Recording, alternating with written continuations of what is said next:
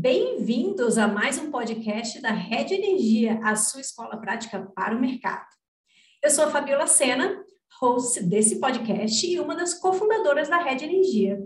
E hoje nós trouxemos dois convidados, o Henrique Lucini e o Pedro de Lara, que estão à frente da Fractal Engenharia e Sistemas, para bater um papo sobre hidrologia, mais especificamente sobre o Dry Index.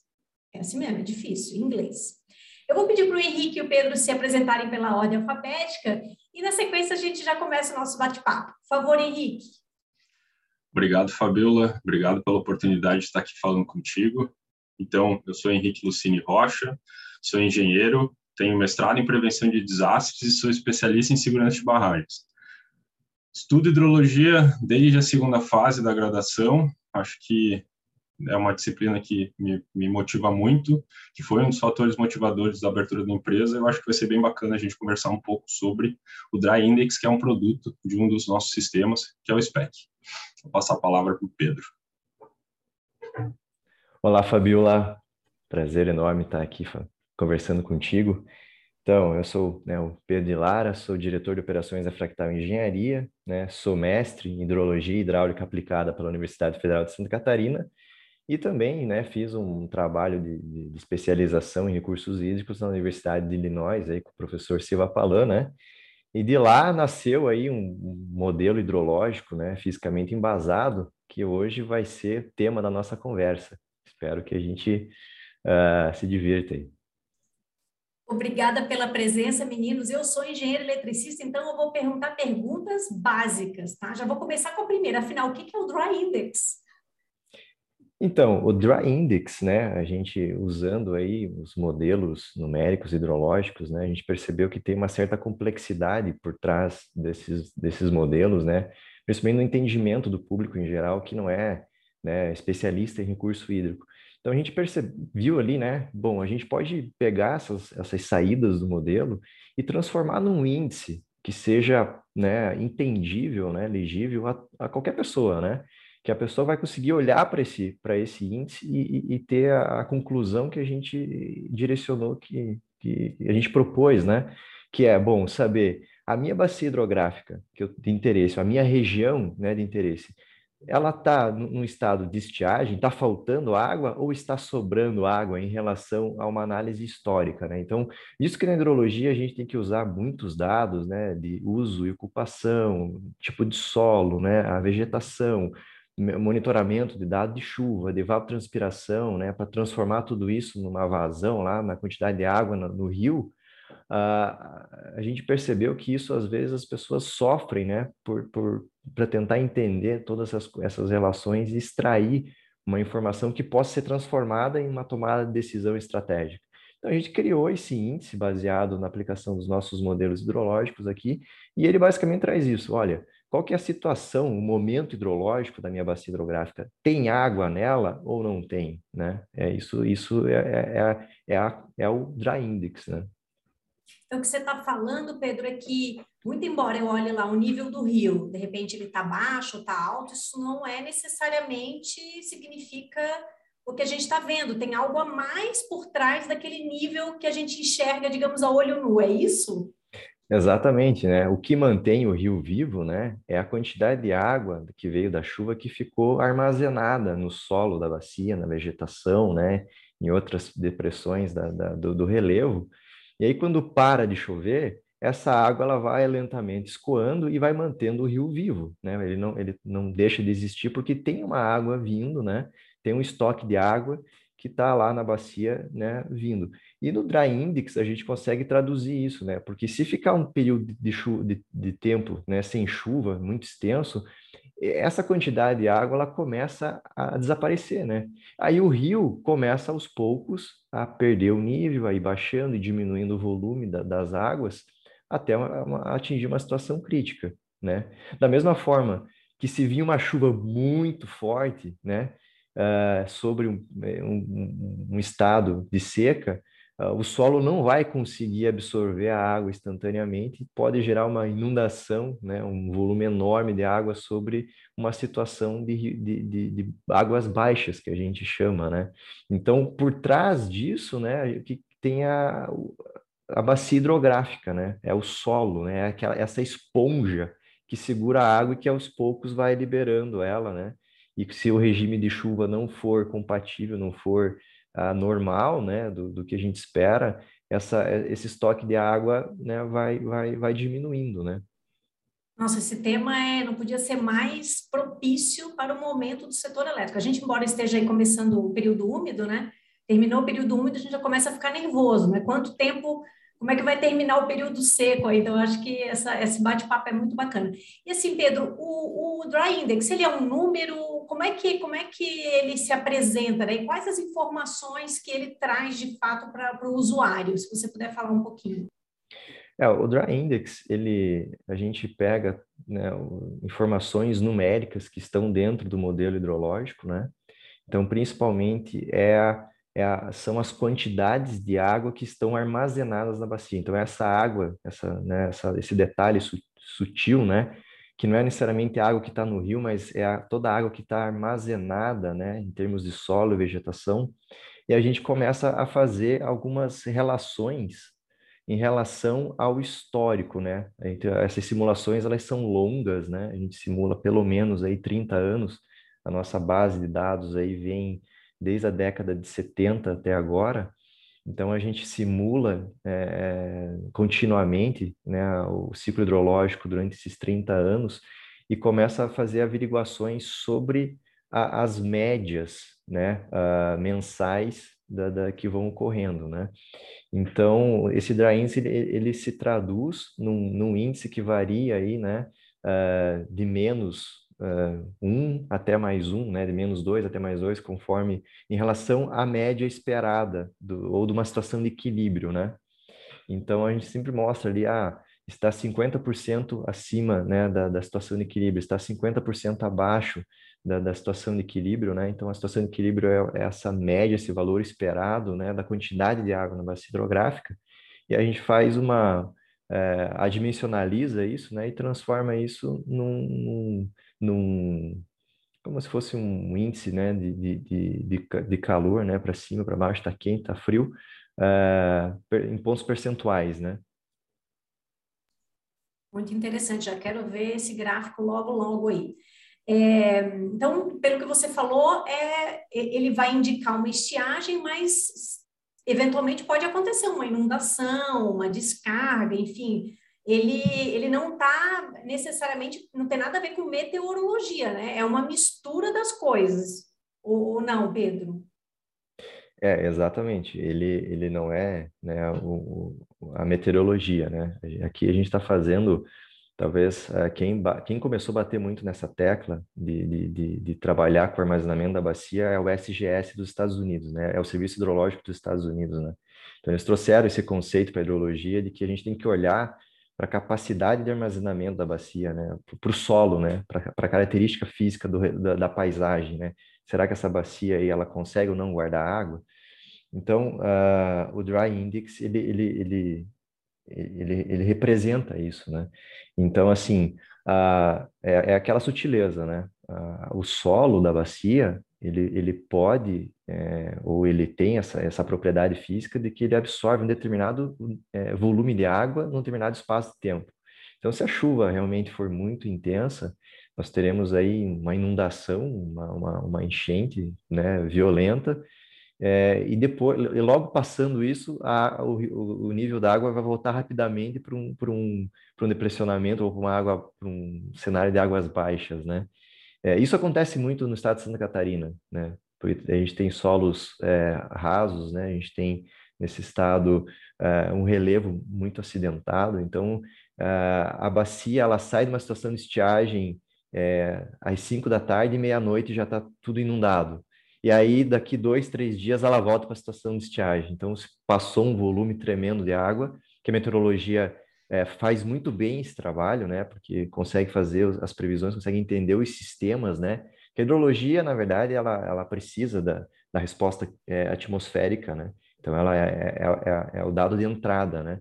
Mas aí nós aqui na hidrologia, a gente vê como é que essa água vai se transformar, né? Então, muitas vezes, para curtíssimo prazo, né? A, a, a meteorologia ela, ela responde muito bem uh, o que vai a disponibilidade hídrica, né? E o, o que a gente pode, é, como é que a gente pode planejar o uso dessa disponibilidade hídrica? Né? E mas só que eu acho que o Dry Index ele vem numa proposta mais de, de uma visão de médio a longo prazo. É uma questão mais estratégica. Como é que a gente vai é, se posicionar frente a uma bacia que, por mais que tenha algumas chuvas, ela está seca, ou ela está numa tendência de seca, né? A gente percebe isso Uh, a gente estudou isso, né? A gente percebeu isso no início do ano passado, né? Que o, Dry Index que a gente roda para as principais bacias hidrográficas do Sistema Interligado Nacional, né? Que pega a região sul, norte, centro-oeste, sudeste, ele já indicava uma situação de escassez hídrica, né? Os rios ainda estavam respondendo, ainda tinham água, mas a gente percebia claramente que a bacia, as bacias não tinham mais capacidade de sustentar uma, uma permanência adequada da, das vazões. E a gente que viu ao longo do ano foi justamente esse cenário se concretizando, né, chegando até num nível, é, numa situação né, quase alarmante né, para a matriz. Né. Fabiola, se me, me permitir a complementação, realmente, então, quando a gente vai pensar no dry, você pode estar com uma vacina numa situação de estiagem, ou seja, o dry estar abaixo da média histórica. Só que se você tiver um evento meteorológico severo, ou seja, você tiver uma, uma ação de chuva com uma intensidade elevada, você pode sim ter grandes volumes de água disponível em escoamento superficial. Só que esse volume exatamente vai ser uh, transportado pelo rio, se a gente não tiver os reservatórios, vai passar pelas barragens e vai cair no oceano. Então a gente tem uma água passando e transitando de uma forma muito rápida, volumes elevados de água passando e transitando de uma forma rápida. O DRY, como o Pedro colocou, ele é realmente um, um, um índice de longo prazo. O que a gente está querendo verificar exatamente qual está sendo a resposta nessa matriz porosa do solo, como é que a água realmente está sendo absorvida, está sendo armazenada e mantida, para que nos momentos onde a gente não tiver mais a interferência direta da chuva, como que vai ser então a permanência dessas vazões? Como é que realmente o rio vai conseguir manter as vazões aqui, aqui nível, aqui, aqui uh, montante, né? Então a gente está fazendo exatamente esses estudos em todas as bacias para começar também a delimitar, por exemplo, de forma mais quantitativa para determinados níveis desse dry, qual que se espera ser, por exemplo, as vazões de permanência nesse período de estiagem. Então, essas, essas informações vão vir exatamente para tomadas de decisão não no curtíssimo prazo, mas sim a gente pensar numa janela de mais longa, não simplesmente utilizando climatologia, mas também pensando exatamente na hidrologia, uh, de como a bacia hidrográfica se encontra naquele momento que a gente está avaliando. Interessante, Henrique. A gente falando em hidrologia, vazão, aí já vem ENA, PLD, e aí já vem a pergunta, né? Afinal, esse índice ele é, ele é útil? Ele pode ajudar na comercialização de energia? Conta para a gente o que, que vocês enxergam aí de oportunidade. Então, até pensando nessa, nessa questão de, de cenarização, a gente entende que sim, tá? Que para o comercializador de energia, o comercializador normalmente ele não vai estar tá, preocupado simplesmente com os postos, com as usinas. Ele vai querer olhar sempre na parte de subsistemas. E como a gente trabalha exatamente o drive, também pensando posto, mas pensando em subsistema, a gente consegue ter uma noção de como que, por exemplo, a bacia do grande está, qual, qual, é o comportamento do dry na, na bacia do grande. Então, essas informações vão poder sinalizar para o comercializador, principalmente aquele comercializador que está fazendo a, a análise de precificação a mais longo prazo, se ele vai uh, ter no, no período de, de, de secas, no, quando terminarem as chuvas, qual que vai ser a tendência de manutenção daquelas vazões? Se a gente realmente vai ter uma manutenção em um determinado patamar de disponibilidade hídrica para garantir a geração, ou se realmente a gente vai entrar, por exemplo, em períodos como a gente viveu agora, nessa questão da crise hídrica. Né? E uh, pensando também para o comercializador de energia, existe a possibilidade de a gente fazer cenários. Então, estamos nessa condição. A climatologia está sinalizando que pode ter uma determinada, determinados volumes de chuva. Então, a gente pode confirmar se com, essas, com esses volumes de chuva, se realmente existe a possibilidade de voltar para uma, uma situação normal futura ou não, se realmente a gente vai continuar em períodos de estiagem. E sempre pensar que quando a gente vai analisar a sinalização dessas, dessas, dessas chuvas, a gente vai avaliar tanto o volume, por exemplo, acumulado mensal, mas também essa discretização diária, porque se a gente tiver muita chuva concentrada em poucos dias, a gente vai ter respostas muito rápidas sem recarga. do dry, sem um, um incremento que realmente mantenha as vazões na, naquele período. Então, para os comercializadores, sim, essa, essa, essa informação pode fazer bastante sentido, principalmente para quem está querendo olhar mais uh, médio e longo prazo, para quem está querendo olhar à frente de seis meses, um ano, dois anos, três anos, enfim.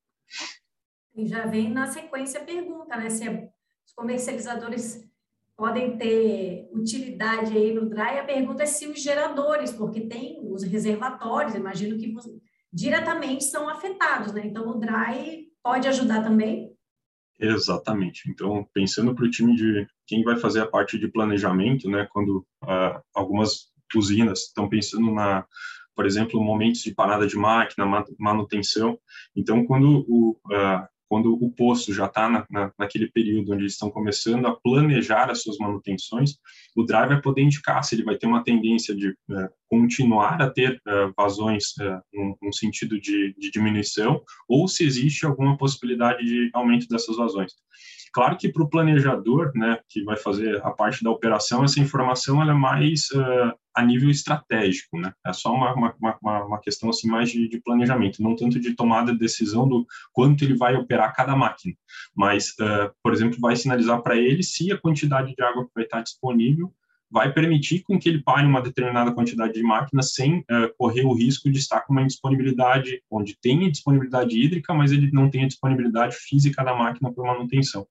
Então, sim, essa informação também pode, pode auxiliar uh, o time da, da operação e planejamento nesse sentido.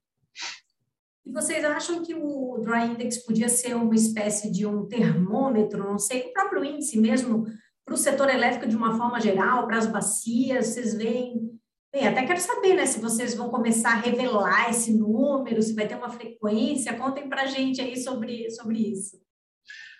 Então, uh, a gente a gente já está realmente colocando esse esse produto em, uma um, formato para que ele passe a ser gerado mensalmente para algumas bacias, né?